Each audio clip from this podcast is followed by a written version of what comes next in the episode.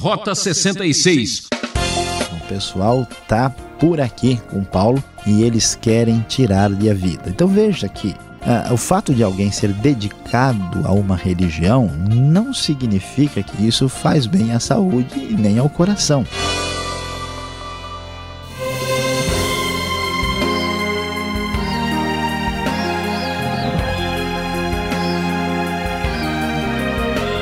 Ouvinte Transmundial, peço sua atenção por alguns minutos. Esse é o programa Rota 66, você já sabe, a viagem mais fascinante da vida. Nossa aventura chega na reta final do livro de Atos, já no capítulo 23. O professor Luiz Saião preparou uma aula especial com o tema Marcado para Morrer. Este é o grande mistério da fé cristã servir e cumprir a vontade de Deus e ter que passar por privações e sofrimentos. Você acha que a vida é sempre sombra e água fresca? Ou já se conformou que não tem jeito para mais nada? Saiba que Deus tem o governo de todas as coisas e seus planos não falham.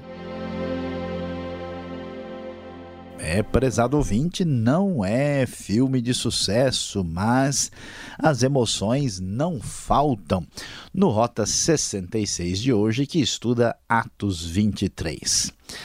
Você deve se lembrar o que nós acabamos de estudar no programa anterior e vimos que Paulo enfrentou grandes problemas em Jerusalém quando foi preso, sendo acusado de colocar um gentil no templo. Toda a confusão foi instaurada e Paulo conseguiu sair livre daquilo que era o desejo dos seus inimigos, dos seus perseguidores. Mas a coisa ainda não acabou, porque a grande verdade é que Paulo está marcado para morrer.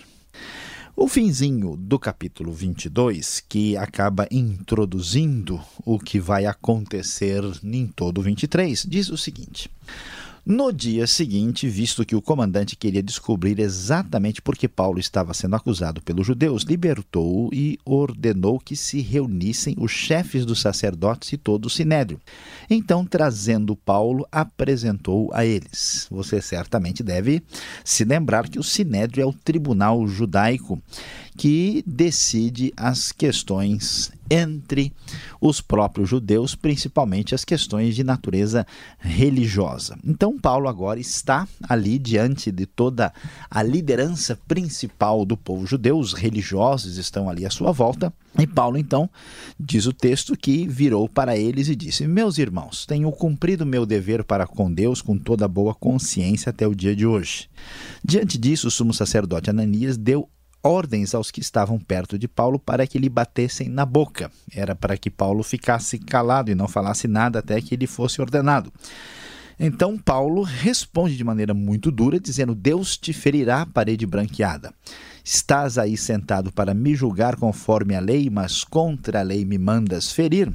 Os que estavam perto de Paulo disseram: Você ousa insultar, insultar o sumo sacerdote de Deus, Paulo então responde: Irmãos, eu não sabia que ele era o sumo sacerdote, pois está escrito: Não fale mal de uma autoridade do seu povo, uma referência que vem de Êxodo capítulo 22. É muito possível que Paulo, de fato, não tinha certeza de quem estava presente. É possível que ele estivesse a uma certa distância sem perceber que se tratava do sumo sacerdote, e mesmo ele não sendo mais um seguidor do judaísmo como religião, Paulo mostra todo o seu respeito pelas autoridades do seu próprio povo.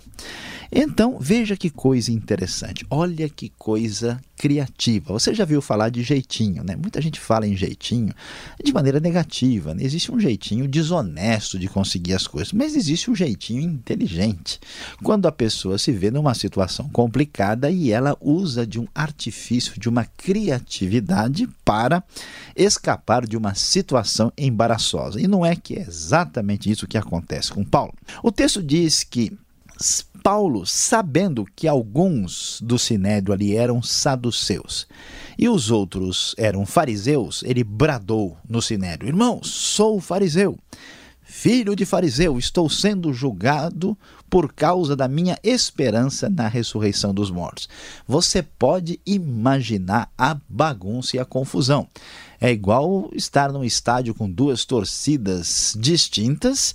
Paulo diz: Olha, na verdade eu sou do partido dos fariseus e a minha posição é a favor da ressurreição dos mortos. Quando isso aconteceu, olha só o que a se sucede no Sinédrio. Surgiu uma violenta discussão entre os fariseus e os saduceus, e a assembleia ficou dividida. Os saduceus dizem que não há ressurreição, nem anjos, nem espíritos, mas os fariseus admitem todas essas coisas. Houve um grande alvoroço e alguns dos mestres da lei, que eram fariseus, se levantaram e começaram a discutir intensamente. Veja só o que eles diziam. Não encontramos nada de errado neste homem. Quem sabe se algum espírito ou anjo falou com ele?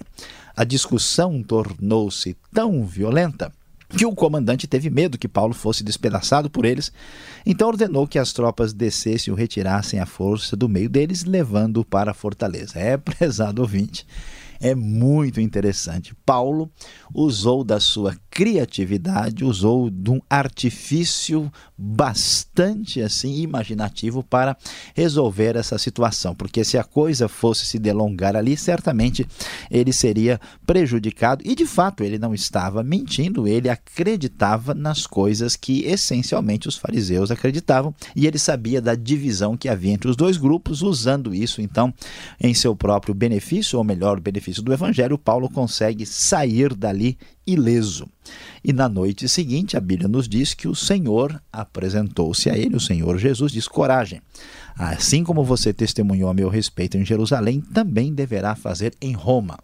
Deus tem um propósito especial na vida de Paulo que está marcado para morrer, mas isso não acontecerá porque os propósitos de Deus são mais poderosos do que a força da morte. Diante disso, os judeus que perseguiam a Paulo, eles tramaram uma conspiração e juraram que não comeriam nem beberiam enquanto não matassem Paulo. 40 homens participaram dessa conspiração. Você pode imaginar, já imaginou 40 pessoas querendo matar você? Certamente você ficaria bem esperto e dormiria menos à noite. E acontece que eles, eh, esses homens foram falar com os chefes dos sacerdotes e com os líderes ali religiosos e falaram que estavam aí se colocando debaixo de maldição se não conseguissem matar a Paulo. E assim, Diz o texto: Agora, portanto, vocês e o sinédrio peçam ao comandante que o faça comparecer diante de vocês com o pretexto de obter informações mais exatas sobre o caso. Estamos prontos para matá-lo antes que ele chegue aqui. Então foi feita uma espécie de armadilha, uma conspiração contra Paulo que está marcado para morrer. Mas Deus sabe de todas as coisas e nada escapa ao seu conhecimento. Então, pela providência divina, o sobrinho de Paulo ficou sabendo disso, correu lá e contou lá na fortaleza onde Paulo estava tudo o que estava sendo planejado. E assim, Paulo pediu que um dos centuriões levasse o rapaz para falar com o comandante. E assim ele disse ao comandante o que estava acontecendo. Ah, ele falou a verdade: olha, os judeus planejaram pedir-te que apresentes Paulo ao Sinédrio amanhã para ter mais informações a respeito do caso dele. Mas olha, fique sabendo que 40 estão preparados aí para uma emboscada contra Paulo e vão querer matá-lo. E assim, o texto diz que o comandante ah, disse para o rapaz: ó, não diga a ninguém que você me contou isso. Assim, o comandante, diante desta circunstância, chama dois soldados, dois centuriões, e diz: Olha, preparem um destacamento de 200 soldados, 70 cavaleiros, 200 lanceiros, a fim de irem para Cesareia esta hora da noite que eram nove horas, providencie uma montaria para Paulo e levem-no ao governador Félix. E então ele escreveu a seguinte carta para o governador, que é o representante de Roma na Palestina, o governador, no caso, aí que é chamado Félix, enquanto o comandante Cláudio Lísias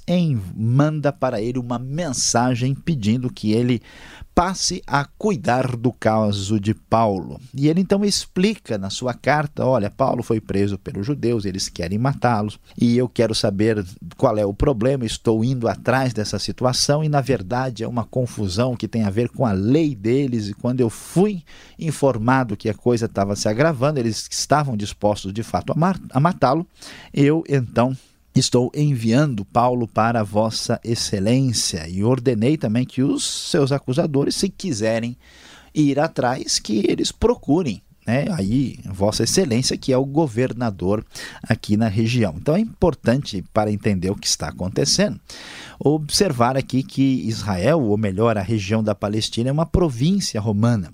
Jerusalém fica um pouco mais no centro e Cesareia fica ao norte. Cesareia é a sede da administração romana e lá está o representante de Roma, que é o governador aqui da região. Então, quando as coisas se complicam, o comandante, certamente com receio de que as coisas acabem dando errado para ele mesmo, mesmo, resolve então se livrar de Paulo, deixando os acusadores que querem matá-lo, afinal de contas. Paulo está marcado para morrer na sua vida entregue a Cristo para anunciar o Evangelho, sofrendo toda a oposição dos seus inimigos, e assim Deus providencia uma espécie de livramento especial. Os soldados então levam Paulo durante a noite. Eles chegam a Antipátride. No dia seguinte, deixam a cavalaria prosseguir com ele e voltam para a fortaleza. Quando a cavalaria chegou a Cesareia, a carta foi dada ao governador. O governador leu a carta e pediu mais informações e descobriu que Paulo era da Cilícia, né, porque era da cidade de Tarso. E disse: Ouvirei seu caso quando seus acusadores chegarem aqui. Então ordenou que Paulo fosse mantido na prisão sob custódia no palácio de Herodes. Prezado ouvinte, veja que situação complicada e terrível Paulo enfrenta aqui. Foi para Jerusalém para adorar a Deus na ocasião do Pentecoste, foi preso injustamente.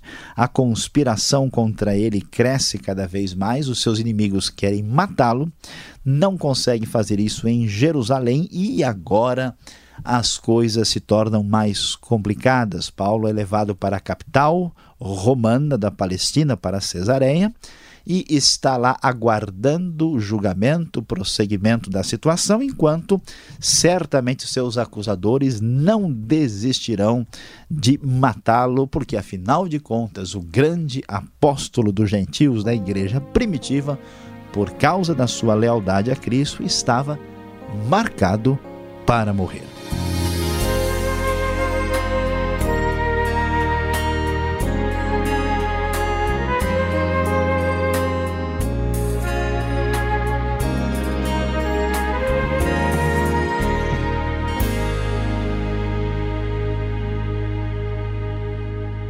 Já voltamos com mais reflexão.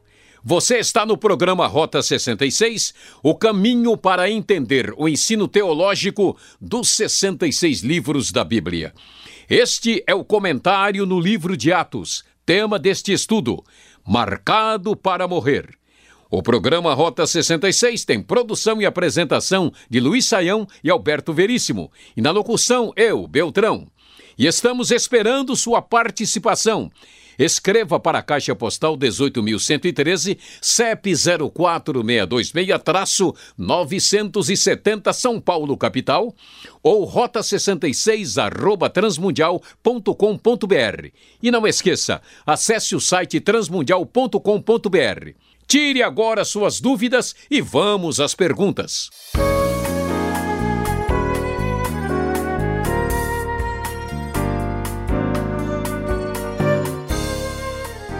Agora, aquele momento que você estava esperando perguntas e respostas ao professor Luiz Saião, depois da sua exposição em Atos, capítulo 23. Professor, nesse início de capítulo, Paulo chama o sumo sacerdote de parede branca e depois ele parece que se arrepende, pede desculpa. O que está acontecendo aqui? É, pastor Alberto, vamos nos lembrar do que é, de fato acontece. Paulo está reunido aqui no Sinédrio, que é o tribunal né, judaico que decide as questões importantes. E de fato o que acontece aqui é um pouco confuso. Ah, alguns autores acham que Paulo, já aí meio aborrecido com o que está acontecendo e não aceitando a posição de Ananias, que é o sumo sacerdote na ocasião, que ele é, não reconhece a sua autoridade. Mas isso é um pouco estranho, porque ah, nós vemos Paulo dizendo: Olha, desculpe, né, eu não sabia que era o sumo sacerdote. E, evidentemente, Paulo não está aí é, mentindo numa situação dessa. Outros sugerem que Paulo estava ah, ironizando, né, ridicularizando essa situação, mas é pouco provável porque é, Paulo cita o texto da lei de Êxodo 22 e é muito pouco ah, razoável imaginar que o apóstolo estaria ironizando com o próprio texto bíblico. Então, uma possível outra explicação é que nem sempre o sumo sacerdote dirigia a reunião e que, pelo fato de Paulo já ter lá essa, essa questão de ter se convertido e na conversão né, foram atingidos os olhos de Paulo, né? E depois ele escreve lá em Gálatas que está escrevendo com letras grandes. Alguns imaginam que Paulo não enxergava direito. Ele era hum, talvez muito míope né? e olhava assim para para o homem lá que falou com ele e ele não percebeu quem era e rebateu né, como quem dá uma raquetada de volta de, na partida de tênis, ele devolveu e depois que ele percebeu que ele tinha uh, cometido um engano, ele voltou atrás, né, deu marcha ré, pediu desculpas. Parece que isso é o que faz mais sentido aqui no contexto. Agora, o clima aqui estava esquentando, porque depois vem dois grupos religiosos, fariseus e saduceus. E começa uma grande discussão, mas quem são esses dois grupos aqui. É bom retomar essa questão porque o pessoal se confunde, né? Às vezes o sujeito quer saber quem que é o fariseu, quem é o saduceu, você não sabe, nem eu, né? Como é que se explica isso? Na verdade, o, o judaísmo dessa época, né, ele é dividido em, em, grupos e os grupos mais importantes são o grupo dos, dos fariseus e dos saduceus. Né? Havia outras comunidades, como o caso dos essênios, que eram semelhantes ao pessoal que vivia lá na comunidade de Qumran, havia o pessoal mais politizado, que eram os zelotes, herodianos, mas os religiosos mais importantes eram os fariseus e saduceus. Os fariseus eram os líderes populares, que se apegavam muito à própria lei, à literalidade da lei, e vamos dizer assim, eram os mais ortodoxos. Né? Os fariseus assim, tinham mais gente de mais cara de gente que, que vai à igreja, né? Então eles estavam sempre com a Bíblia na mão, eles decoravam um versículo, eles faziam tudo aquilo que se esperava, mas a vida deles não correspondia à, à realidade. Mas em Atos a gente percebe que muitos deles se convertem, porque pelo menos eles acreditam uh, no Velho Testamento e, né, e, na, e na, que, no que a lei diz, e eles aguardavam a ressurreição. Os saduceus haviam sido influenciados é, pelos gregos e eles valorizavam né, aí outras coisas, e eles valorizavam apenas a lei, davam pouca atenção aos profetas e diziam que não, não existia anjo, nem demônio, nem ressurreição, negavam esse mundo espiritual, eram um pouco mais seculares, vamos assim dizer, naquele tempo. E interessante que eles eram envolvidos com a elite, mais com o pessoal lá, vamos dizer, da liderança, do governo, enquanto os fariseus tinham influência mais direta sobre o povo. Né? E Paulo tem origem farisaica na sua formação. Agora, como entender que esses dois grupos religiosos, com as suas uh, doutrinas, eles pretendem então matar o apóstolo Paulo? A gente vê isso aqui no verso 12, aqui do capítulo 23 de Atos. É uma força de expressão apenas? É, eles estão com os ânimos exaltados? Ou o que, que podemos entender disso? Olha, pastor Alberto não é força de expressão, não, é força de destruição mesmo. O pessoal tá por aqui com Paulo e eles querem tirar-lhe a vida. Então veja que Uh, o fato de alguém ser dedicado a uma religião não significa que isso faz bem à saúde e nem ao coração. Às vezes, o fanatismo religioso é um negócio muito sério e complicado que faz a pessoa perder a referência. Eles tinham lá suas razões, eles tinham uma compreensão né, limitada da realidade espiritual e achavam que Paulo estava ameaçando isso. E diante disso, então, eles partiram para cima de Paulo. Agora, é impressionante que diante de de tantas necessidades no mundo, a, todo o esforço e vontade dele estava voltado para destruir Paulo, matá-lo, e isso a gente observa que é um problema que, inclusive, atingiu até a história da cristandade. Não é um absurdo quanta gente, em nome de Deus, em nome da igreja, em nome da Bíblia, em nome do zelo espiritual, cometeu crimes dos mais absurdos na história. Isso que nós vemos aqui, e isso deve ser completamente rejeitado e repudiado por toda pessoa que conhece os ensinos de Jesus. Agora, professor, para entender um pouco melhor o contexto ou o cenário onde os fatos acontecem, parece que Israel aqui tem duas capitais.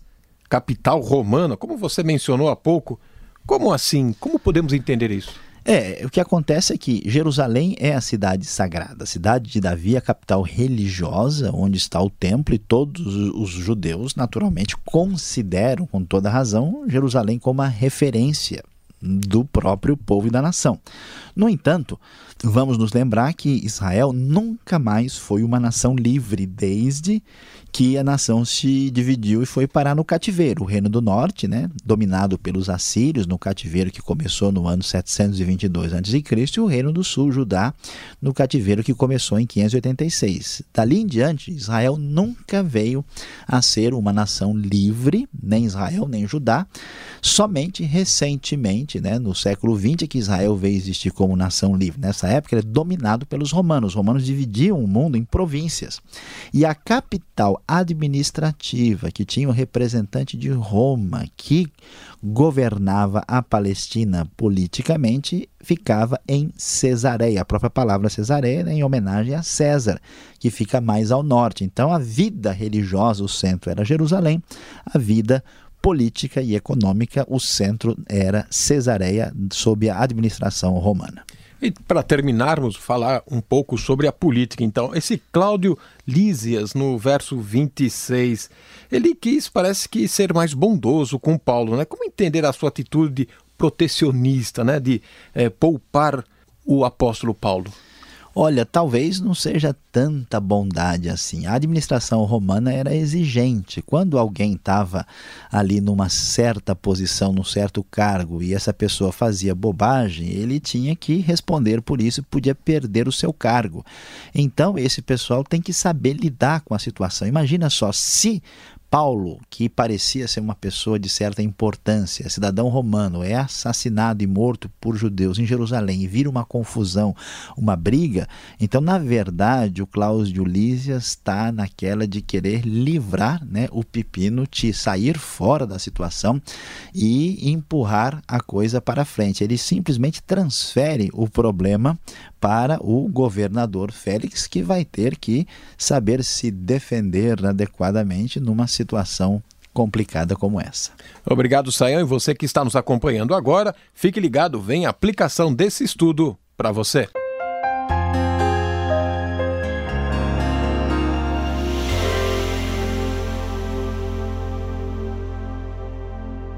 Hoje no Rota 66 nós estudamos Atos, capítulo 23. É, prezado ouvinte, o nosso tema foi marcado para morrer. Sim, esta era a situação de Paulo nos seus caminhos que neste momento vão de Jerusalém a Cesareia com um grande bando de perseguidores que querem a sua cabeça. E às vezes a gente fica pensando, puxa, mas se uma pessoa serve a Deus e sofre desse jeito e passa por esses problemas, meu amigo, eu estou fora. Será que esse negócio realmente é para mim ou é melhor buscar sombra e água fresca e tranquilidade na vida? Mas preste atenção, veja bem, às vezes parece que tudo dá errado e que vamos bater na contramão. Mas saiba que Deus faz tudo com propósito, com clara e sábia direção.